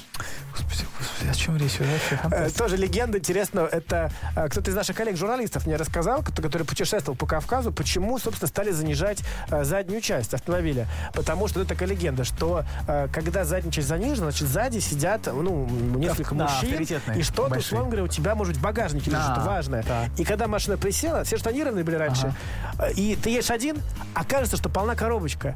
И Чтоб боялись. опять-таки лишний раз не остановит, Да. не будет приставать. Это был такой элемент безопасности. И крутости одновременно. Это, конечно, тоже говорит о тех тяжелых временах, которые были раньше на Северном Кавказе. Может, это легенда такая, понимаешь? Но, опять-таки, вполне все логично. То есть объяснение Ребят, я есть. уверен, что вы сейчас очень многое узнали вообще про, про, про, про машину и про некоторые такие, э, знаете, жизнеутверждающие э, моменты с Кавказа того же самого. Поэтому, Антон, тебе большое спасибо. Я честно, я сам впервые все это слышу, и э, Антон мне об этом никогда не рассказывал. Сам я тоже как-то этим не интересовался. Но честно признаюсь, А осталось у нас еще там времечко? да, у нас еще есть пять минут. Тогда я расскажу тебе сейчас еще одну историю про. Вот, вот единственный мой знакомый, э, причем э, как-то мы на смотре, что называется, вместе тусовались, я помню, что было прозвище Булка, Саша Булка. Так. это Саша Булка, он, э, у него была очень интересная схема. Он работал то ли маляром, то ли просто слесарем в одном автосервисе, ну, соответственно, никаком не специализированном. И денег было не так много, он не мог содержать и машину, и мотоцикл. У него была потрясающая схема. Каждую зиму он покупал себе Мазду трешку, ну, потому что пацанская машина, прикольная, Ага. серьезная. Собственно, в Mazda 3 клуб мы с ним познакомились. Продавал ее, а на лето покупал себе мотоцикл Honda Gold Wing. Это огромный, ездил с музыкой, как король. Все девчонки были его. А однажды у него случились какие-то проблемы, то ли там квартиру ремонт делал, то ли что-то. И на Мазду при продаже Honda уже он не мог себе позволить Мазду, купил себе Приору, самую простую. Наступает, значит, купил ее, тут же, соответственно, денежки появляются, начал чинговать. Говорит, ну, она ужасно ездить невозможно, руль ватный, тормозов нет, тормоза, какие-то распорочки, короткую рулевую рейку, чтобы руль был поострее. Амортизатор стал подбирать. Наступает весна. э, Мы понимаем, что сейчас он ее продаст, купит Хонду, а он ее не продает. Мы говорим, Саня, а как же с ума сошел, да? Он говорит, ребята, это так интересно. Я сижу на форумах, я общаюсь с какими- с какими-то говорит, гонщиками, кроссменами. Они мне рассказывают, как можно кузов усилить, как можно то. Я сам как инженер. А я же, говорит, ну, типа, ну, рукастый человек, слесарь. Я говорю, Мне, говорит, все это так интересно. И он еще год ездил на Приоре. Причем, он говорит, мне говорит, было интересно, чтобы она именно управлялась. То есть мотор у него был стандартный, только там ну, какие-то фильтры поменял на прямоток, там, этот, э, нулевого сопротивления, там, выхлоп сделал. И именно управляемость. И вот как раз-таки, ну, я, к сожалению, не поездил на ней, но вот кто на ней сел и прокатился, говорит, да, она реально в конце ехала примерно как нормальный такой какой-то корейский автомобиль. То есть и крены были небольшие, тормоза появились, и руль как бы реагировал более-менее остро. То есть он, конечно, кучу денег потратил, наверное, еще половину приоры вложил, но был в восторге именно от процесса. Потому что, говорит, такого, говорит, я говорит, не ожидал, что настолько это все э, интересно было этим заниматься. И я знаю, что есть, были некоторые проекты очень дорогих приор с огромными мощными там турбомоторами, с подвесками, когда машины стоили около миллиона рублей, и люди весьма беспечно это делали себе просто, ну, а- особенно что касается так скажем, золотой молодежи с Кавказа, которые могли себе позволить и гелик, и все что угодно, но им хотелось себе супер приору, и они вот делали такие себе очень крутые машины. Номера иногда на приорах висели, которые стоили больше, чем эти приоры. Причем действительно на Кавказе целый культ, целая история. И знаете, у нас вот э, ругают часто, что нет автомобильной культуры связанной. Ну, какая есть, да, и приора это, наверное, такой бриллиант своего рода. Да, ну а что касается возможностей, да, по тому, как бы сделать машину получше, например, с точки зрения управления или там ускорений, мы с тобой хорошо знаем на примере Калины НФР, Да, на да. которой мы ездили. Собственно, тоже. Да, машина внешне не отличается от а, там обычной Калины, там бамперы, да, ну диски, соответственно, там видно, что тормоза уже нестандартные, а внутри, ну, абсолютно ничем. Да, я, я бы даже ска- сказал, наверное, не ковши, ковшеобразные сиденья. И, по-моему, руль даже не спортивный был, да? Да, по-моему, какой-то Что-то, по-моему, обычный, да. И торпеда, вот эта вот приборная панель абсолютно вот такая же. И педали такие же. Ребята, ну машина пуляла. И тор... ну и сейчас продолжает это делать, пуляет и тормозит. И мы просто были в шоке, когда, во-первых, не в городе, а на Moscow Raceway, на гоночной трассе э, пересаживались из породистых спорткаров, например, Jaguar E-Type, да, ой, F-Type, э, там 510-сильный, который вжаривает так, что аж страшно. И потом пересаживались э, в э, Калину НФР, и удовольствие было другое, но тоже невероятное. Во-первых, тормозить можно было позже. Э, прекрасно она заворачивала. Единственное, что э, руль, конечно, длинноват был Да. в сравнении с спорткарами, но удовольствие тоже невероятное. И что еще важно отметить, э, стоит тоже доступно. Кто там, сумасшедшие гонщики, может быть, например, э, в РХХЦ участвует, да, в этих веселых стартах, э, соответственно, тоже недорого чинить. Тоже прекрасный вариант. Да, и НФР это вообще была же заготовка для гоночных машин. И, собственно, и в ралли, и в ралли-кроссе, и у нас в национальном классе в РСКГ эти машины выступают и выигрывают гонки. Сколько там гоночных сил, я не помню. Если у обычной э, Калины Спорт 114, то у этом было, наверное, 140, мне кажется. Мне кажется, поменьше, около 130, 125 или 127, что-то подобное.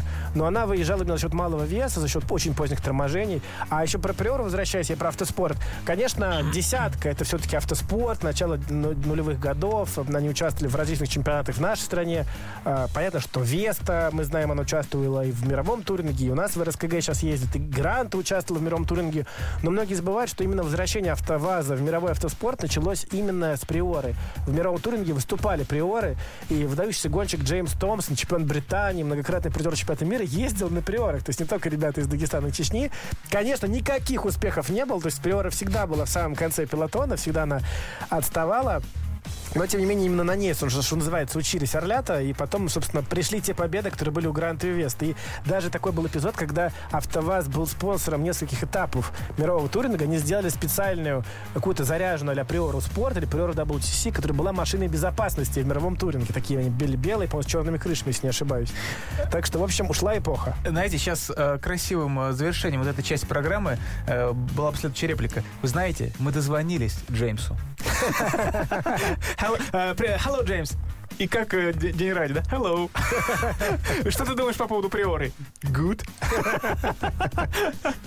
Э, Ну, мы нет, нет, нет, мы не звонили Джеймсу, э, но история теперь вам это э, известна. У нас еще много историй для вас сегодня, помимо того, о чем уже Но рассказали. говорить мы там будем не hello, а бонжорно. Бонджорно, да. Это что касается обзора Lamborghini. Это, И Конишуа тоже.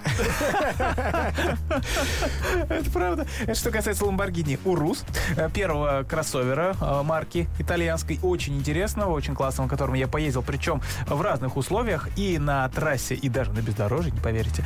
Ну и старый наш друг Infiniti QX30, о котором тоже уже много рассказывал, но каждый раз открываю для себя какие-то новые моменты, поскольку езжу на этой машине э, довольно давно. Конишуа. Конишуа. Да. А, еще несколько минут у нас остается. А, я также напоминаю, что мы сегодня работаем не в прямом эфире, поэтому сейчас не готовы отвечать на ваши вопросы. Но с большим удовольствием вот мы уже поделились с вами историей по поводу, э, собственно, причин нашего отсутствия. Это ГУМ-ралли, а, в котором задействован я в э, эту субботу.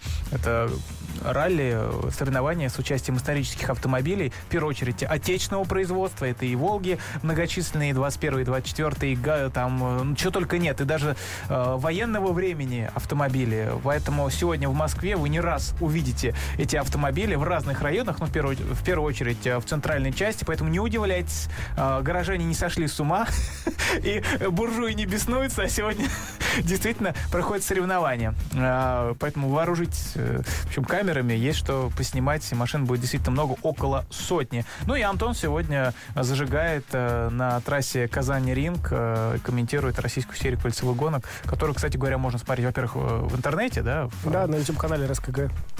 Да, ну и также матч еще показывают. Да, матч ТВ показывает. А сейчас мы прервемся на новости рекламы, после чего продолжим э, Lamborghini Urus и Infiniti QX30. Оставайтесь со Спорт FM. ДПС, АЗС, ПДД, но без ДТП. Автомобилизация на Спорт ФМ. Buongiorno, именно так хочется продолжить э, нашу программу сегодня, именно начиная с этих слов. Э, Это э, Спорт ФМ, программа автомобилизации. Максим Трус, Антон Ширяев здесь. Что-нибудь из итальянского у тебя вот какая-то фраза особенно запомнилась? Как, раз ее сейчас и верни, вот. Верни вот что-нибудь. Ты знаешь, Старик. это настолько удивительная машина Lamborghini Urus, что даже не знаю, что сказать. В свое время, когда появилась Lamborghini Countach, то, собственно, слово Countach, оно на пьемонтском диалекте означает, типа, ух ты, или Ага. типа, вот это да. Говорят, что легенда гласит, что когда Ферруччо Ламборгини, который был, собственно, из региона Пьемонт, да, где столица Турин, он, э, когда спустился, собственно, пришел в зал, где ему показали впервые машину, он воскликнул этот Countach, и ему говорят, ну давайте такой и назовем. Хотя, ну, на- напомню, что Санта-Агата Болоньеза, она находится, собственно, поэтому Болоньеза, что рядом с Болонией, то есть в регионе Эмилия-Романья, а вовсе не в Пьемонте. Вот. В общем, э, как, и- как и все остальные автомобильные производители топовые Италии, они находятся вот в этом регионе, потому что там же рядом Модена, где Мазерати, и тут же рядом Маранелло, где находится Феррари, да. И чуть дальше города Имола и Фаенса, где трасса, собственно, где погиб Артен Сенна, и где базируется команда Торо Россо Формула-1. Так что все буквально, знаете, на расстоянии 100 километров друг от друга. Да, ну, знаете, в Италии, когда даже говорят в разных э, городах или регионах, это, это все равно очень близко. Да, очень близко. А, Lamborghini Urus в центре нашего внимания в ближайшие минуты. Это первый кроссовер итальянской марки.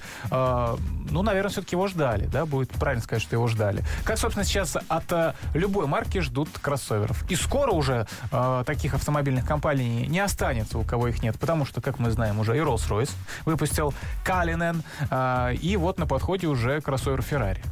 Да, слухи все ходят. У Мазерати есть, у Альфа Ромео есть, а Форд вообще объявил о том, что не будет больше в Америке легковых машин, только кроссоверы и э, пикапы, внедорожники.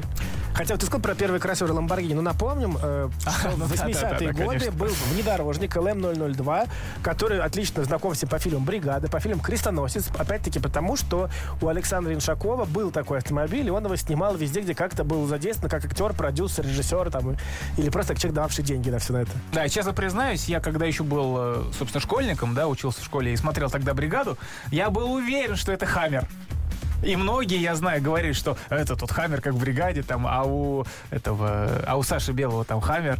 Но, с другой стороны, вроде как Хаммер и не Хаммер, что-то, что-то, что, что-то такое непонятное. Да, это действительно, это так. Поэтому, с одной стороны, я уже вроде как и не прав, получаюсь. Но сейчас никто совершенно точно не скажет, что это Туарек или что это Audi Q7, хотя машина построена на той же самой платформе. Потому Да. что дизайн ни на что не похож совершенно. Абсолютно прав Антон, MLB Evo, так она называется. И мы часто критикуем именно э, и Audi Q7, э, великолепный автомобиль за дизайн, как большой универсал, да, и понятно, что... Бентейгу, и Каен новый. Новый, Пожалуй, да. только Туарек. Ну, мы только на картинках его пока, Пока видели. что на да. картинках он симпатичный. А как будет в жизни, посмотрим. Да, почему-то э, почему-то не получалось. А вот э, у итальянцев, да, вот у итальянского, э, скажем так, подразделения э, Volkswagen Group, большой компании, получилось. Как мне кажется, ну, Антон вот тоже вроде как со мной согласен, машина очень красивая получилась. Есть, конечно, да, вопросы. Ну, вопросы, наверное, к любому автомобилю. Пожалуй, только к Rolls-Royce вопросов нет, потому что это идеальный с точки зрения, наверное, дизайна своего красоты и величия автомобиль.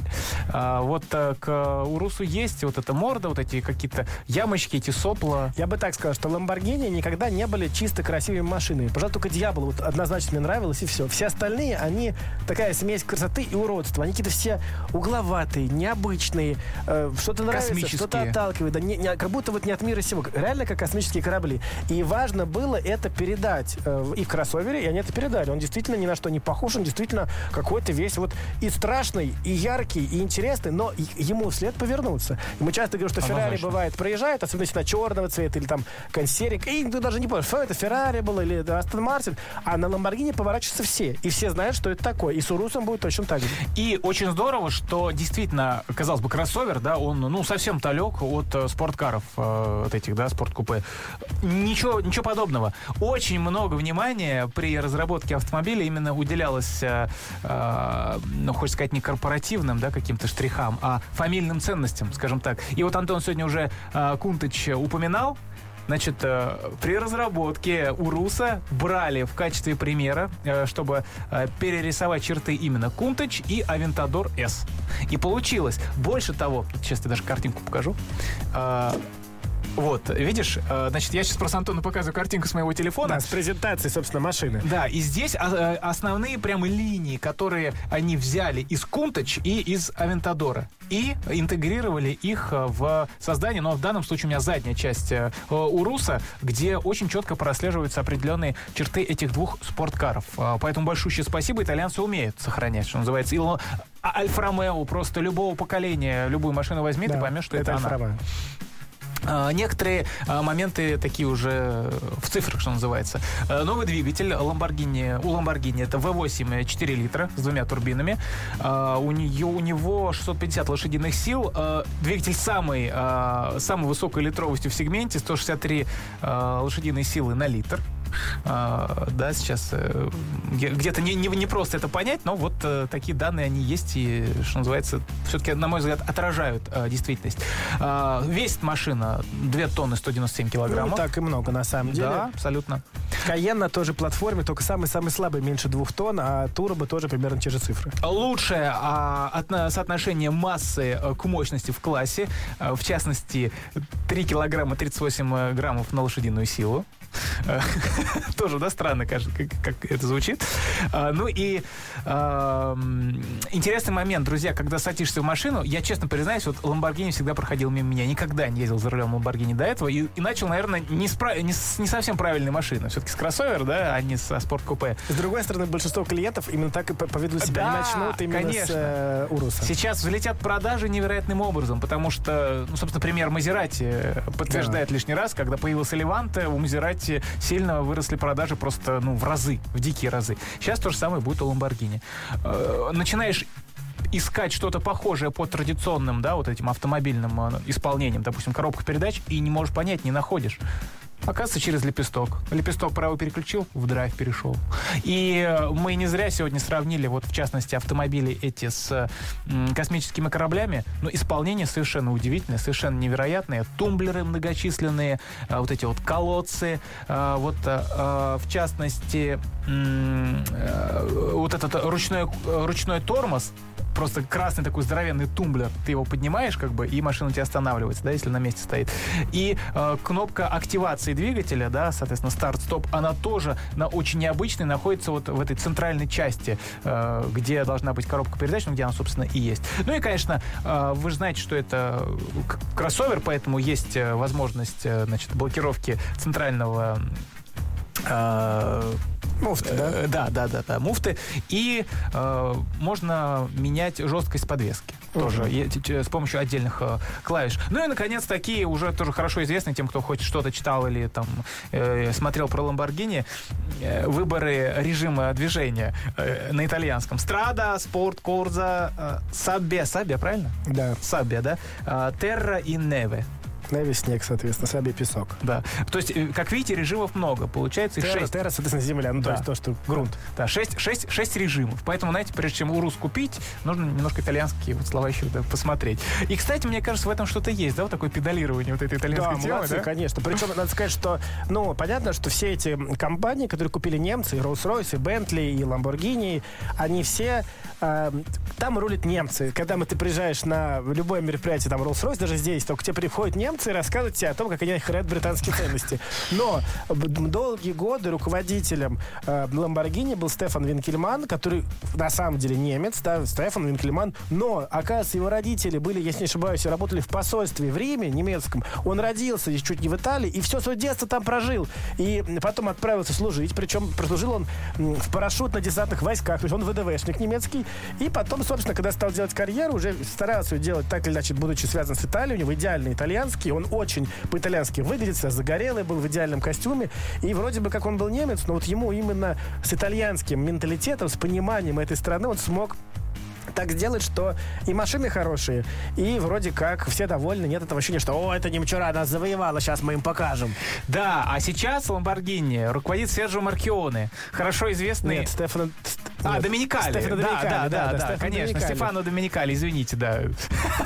Серджо Маркио Феррари. К- Конечно, да, да, да. А, поэтому я и запутался, что Да. Доминикали, который раньше работал в Феррари. Причем в в Формуле гоночной. 1 и, собственно, эпоха вот Филиппа Массы, Кими Райкен, то есть титул э, Кими и, соответственно, вице-чемпионский титул Филиппа, это заслуга Стефана. Да, абсолютно верно. И он как раз-таки приезжал на премьеру, ну, на, скажем так, на одну из премьер Уруса, вот, и на премьеру в Москве показ Lamborghini Huracan Супер Трофео Эво, про который я вам очень подробно рассказывал. Я у него спросил, э, вам не скучно сейчас э, с обычными автомобилями работать после Формулы-1, после таких задач?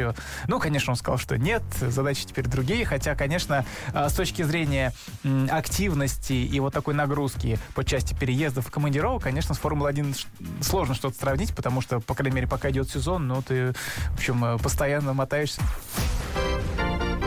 Внимание! До 100% хоккея осталось 15 минут.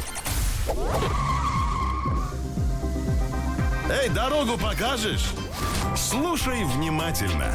Автомобилизация на Спорт.ФМ.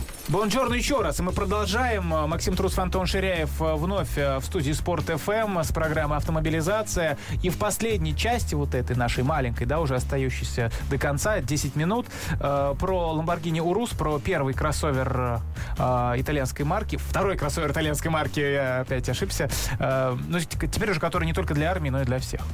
Э, покатался, поездил. Давайте еще несколько э, значит, цифр. 3,6 секунды до сотни. Самый быстрый кроссовер. Э, 305 километров в час максимальная скорость. Э, Восьмиступенчатый автомат, значит, 650 лошадиных сил, еще раз э, напомню. Вот такой вот мощный, очень быстрый, классный. До этого мы с Антоном восхищались э, Porsche Cayenne Turbo. Да, ну берем как бы самый верх, что называется, в э, модельной линейке э, Porsche и в данном случае среди модификаций Cayenne. Э, Именно на его примере не чувствовалось вообще никаких кроссоверных повадок, абсолютно легковушка, больше того, спорткар просто прекрасно, который управляется не только в городе, естественно, но и именно на треке, как он ускоряется, как он управляется, какие удовольствия, э, какие эмоции дарит. Так же или лучше, сказать сложно, да, нужно пересаживаться из одной машины в другую. Но Урус э, великолепен. Урус идеален а, на трассе. Тормоза тоже не горят, э, хотя вжаривали, что называется. Просто, мы часто с тобой говорили, что вот с точки зрения, зрения именно надежности и непробиваемости прошаки все замечательно. Да, абсолютно. На них можно хоть сейчас гонку ехать. Да. А, Допустим, вот на примере Audi RS7 там э, два круга по Москву Рейсвей, друзья, и тормоза горят, ничего не поделаешь. Да, машина быстрая, рычит, рычит все красиво, но все-таки немножко для других условий эксплуатации. А, управляется прекрасно, как я уже сказал.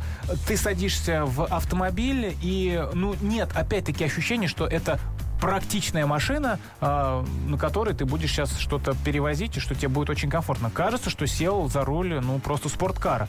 А, великолепная подгонка всех деталей, материалов. А, я вот уже в Инстаграме у себя написал, что нет никаких итальянских замашек, когда как, например, в Мазерате, что-то кривенький шов, где-то что-то отстает, похрустывает, не очень красиво как-то сделано или оформлено, иконки. Нет, это Audi Q7, там все великолепно, там все потрясающе, там очень красиво все, а самое главное, очень индивидуально. То есть Допустим, э, вспомни Бентли, да, мы садились в Бентли, когда еще до обновления в Континентале, и мы видели, что это стоит мультимедиа от Шкоды.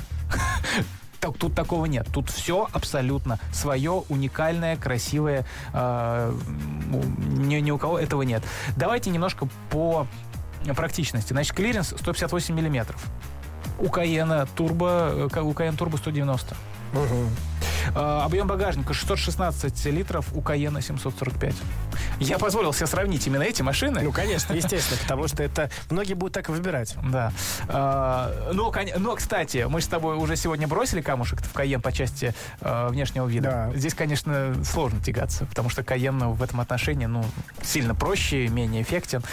Вот такая вот история. Так что э, вроде как у нас и полноприводный, и кроссовер, да, но претензии, с другой стороны, все равно имеются. Хотя, вот, например, данные, да, рост пассажиров сзади более более 190 сантиметров будет комфортно. Это замечательно, потому что в X6 не так хорошо. Да. И уж тем более в GLE купе. И выглядит, собственно, он тоже да, достаточно приплюснутым сзади, и кажется, где Да, он кажется, как место. это сейчас называется, пятидверный кросс-купе. Да, вот именно такая Да, стилистика, да, да. как X6, как GLE купе, как вот там, ну, возможно, у Porsche нечто подобное появится. Или не появится, потому что вот есть Урус как раз. Рост пассажиров спереди более 205 сантиметров. Ну, Ну, то есть, может, баскетболист сесть Да. и будет... э, ему- Ну, слушай, не, бас- Майкл Джордан, по-моему, был ниже этого роста, поэтому Майкл Джордан бы ниже, поместился, ниже, да, конечно. он же не, не- не ну, как А высокий, я конечно, отлично помню, не что. Джон Роберт Холден, тот самый баскетболист сборной России ЦСКА, который забросил победный мяч в, в том самом финале Евро, когда мы выиграли чемпионат Европы впервые там за миллион лет. Так вот, у, у него рост был как у меня, 187. Поэтому он вообще бы в Руси бы как красавчик бы катался. Это очень активно подчеркивается в э, компании, поскольку э, Lamborghini спорткары, они действительно не для всех. Да. Там очень тесно. И я могу сказать это по себе, да. Ну, что у меня средний, ну, средний, наверное, да, Ну рост да, средний, 176-177 сантиметров. Ну, ребят, прям все впритык уже в Хуракане. Я сидел. Да, в шлеме вообще еле влезешь. Да. А многие ездят в шлеме по городу. Поэтому мы уточняем. Э, Так, э, ну еще про практичность. Максимальный, так, ну про... А, вот, кстати, максимальный объем багажника 1596 литров. То есть складывается задний Да, диван, опять-таки, да. что прекрасно. То есть можете возить холодильничек.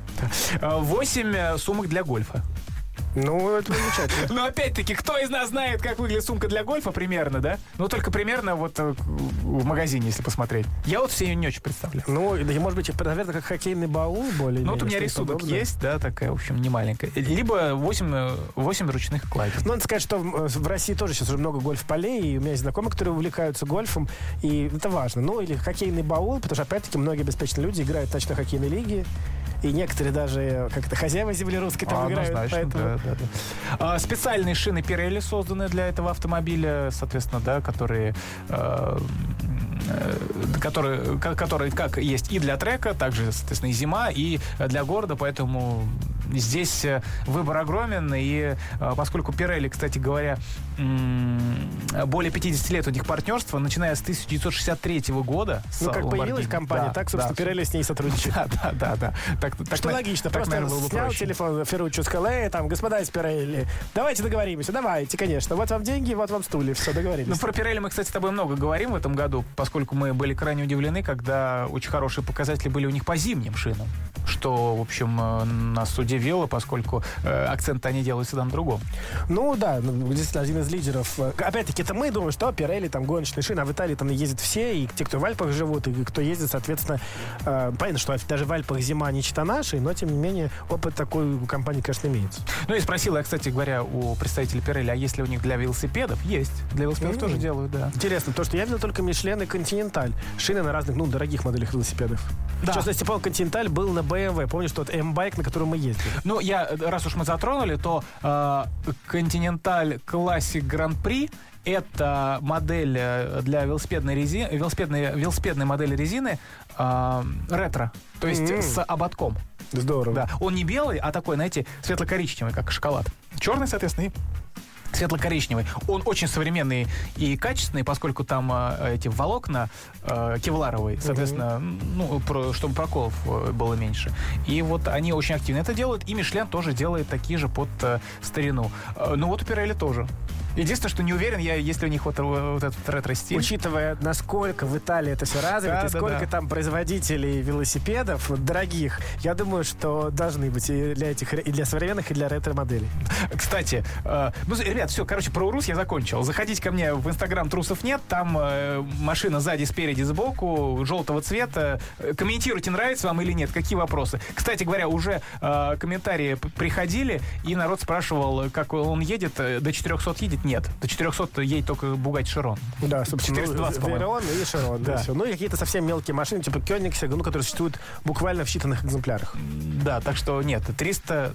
Сколько, сколько сказал? 306, вот ты 305, сказал. 305 километров в 305, час, да. Вот, все, вот максимальная скорость. Так что пишите, еще какие вопросы есть, я с удовольствием отвечу. По поводу велосипедов в Италии, ребята, потрясающая история. Значит, э, наш соотечественник, э, велосипедист, э, который очень хорошо в них разбирается, собирает, разбирает, был в Италии, увидел, стоит компаньола, ой, простите, кальнага, э, припаркованные, как всегда, у столба, э, но что-то как-то стоит долго. И, значит, э, наш э, соотечественник присмотрелся, что он стоит долго, и заинтересовался, а что вдруг? А велосипед очень хороший, ребят. Кальнага, рама стоят безумных денег, э, невероятного качества, и, в общем, велосипедисты меня должны понять и оценить. Э, ну, конечно, раму-то он не собирался забирать, а увидел всю механику, спросил, типа, чей туфля, да, чей велосипед? Ничей старики. Но ничей, я сниму вот этот переключатель, который стоит э, 400 долларов на eBay. И, собственно, взял наш э, соотечественник отверточку и как следует поработал с этим кальнаго, припаркованным уже очень давно. И, в общем, э, забрал домой э, огромное количество разной велосипедной механики, которая там есть. Это я еще к чему? К тому, что в Италии, как Антон сказал, это раз, это не то, что раз, это просто уже часть жизни.